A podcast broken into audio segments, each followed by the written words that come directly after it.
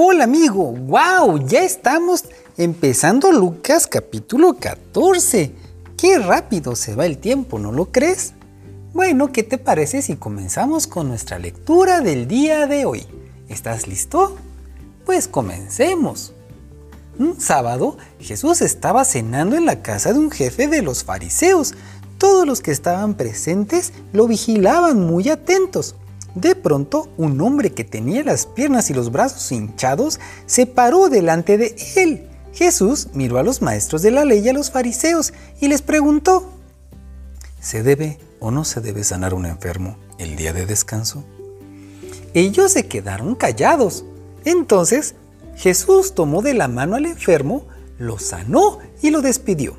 Después les preguntó a los que estaban presentes, si uno de sus hijos o uno de sus bueyes se cayera un pozo, ¿no es cierto que lo sacarían de inmediato, aunque fuese sábado?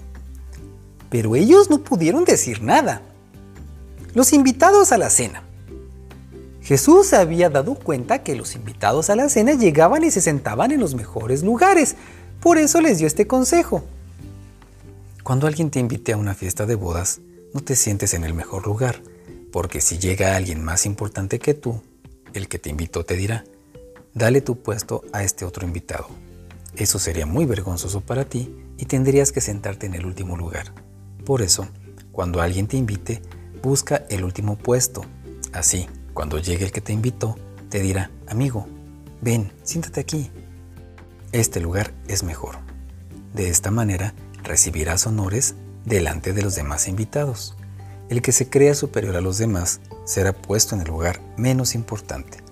El que es más humilde será puesto en el lugar más importante. Luego Jesús dijo al hombre que lo había invitado. Cuando hagas una fiesta o una cena, no invites a tus amigos, ni a tus hermanos, ni a tus otros familiares, ni a tus vecinos más ricos. Si haces eso, también ellos te invitarán a ti y de esa manera te recompensarán por haberlos invitado.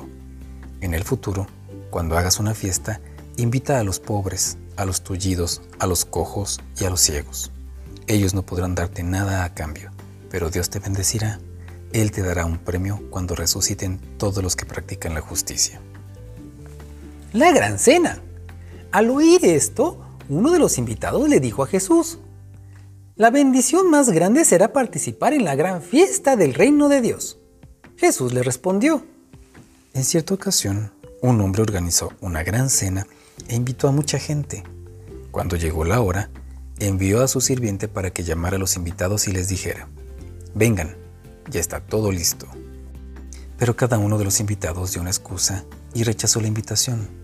Uno dijo, dile a tu amo que por favor me disculpe, pues acabo de comprar un terreno y necesito ir a verlo.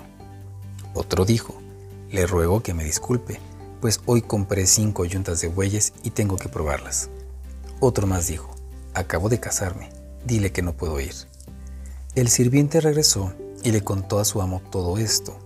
El amo se enojó mucho y le dijo, ve enseguida a las calles y callejones de la ciudad y trae a cenar a los pobres, a los tullidos, a los ciegos y a los cojos. Cuando el sirviente regresó le dijo, Señor, ya hice lo que usted me mandó, pero todavía queda lugar en la casa. El amo le ordenó, ve por las calles y callejones y obliga a la gente a entrar. Quiero que mi casa se llene, pero ninguno de los que invite por la primera vez probará un bocado de mi cena. Condiciones para ser discípulo de Jesús. Una gran cantidad de gente caminaba con Jesús. De pronto, Él se volvió y les dijo, Si alguno de ustedes quiere ser mi discípulo, tendrá que amarme más que a su padre o a su madre, más que a su esposa o a sus hijos, y más que a sus hermanos o hermanas. Ustedes no pueden seguirme a menos de que me amen más que a su propia vida. Si ustedes no están dispuestos a morir en una cruz y hacer lo que yo les diga, no pueden ser mis discípulos. Si alguno de ustedes quiere construir una torre, ¿qué es lo primero que hace? Pues se sienta a pensar cuánto va a costarle para ver si tiene suficiente dinero. Porque si empiezas a construir la torre y después no tiene el dinero para terminarla, la gente se burlará de él. Todo el mundo le dirá, qué tonto eres, empezaste a construir la torre y ahora no puedes terminarla. ¿Qué hace un rey que solo tiene 10.000 soldados para defenderse de otro rey que lo va a atacar con 20.000? Primero tendrá que ver si puede ganar la batalla con solo 10.000 soldados. Y si ve que no puede ganar, aprovecha que el otro rey todavía está lejos y manda mensajeros a pedir la paz. Por eso, piénselo bien, si quieren ser mis discípulos, tendrán que abandonar todo lo que tienen. La sal del mundo.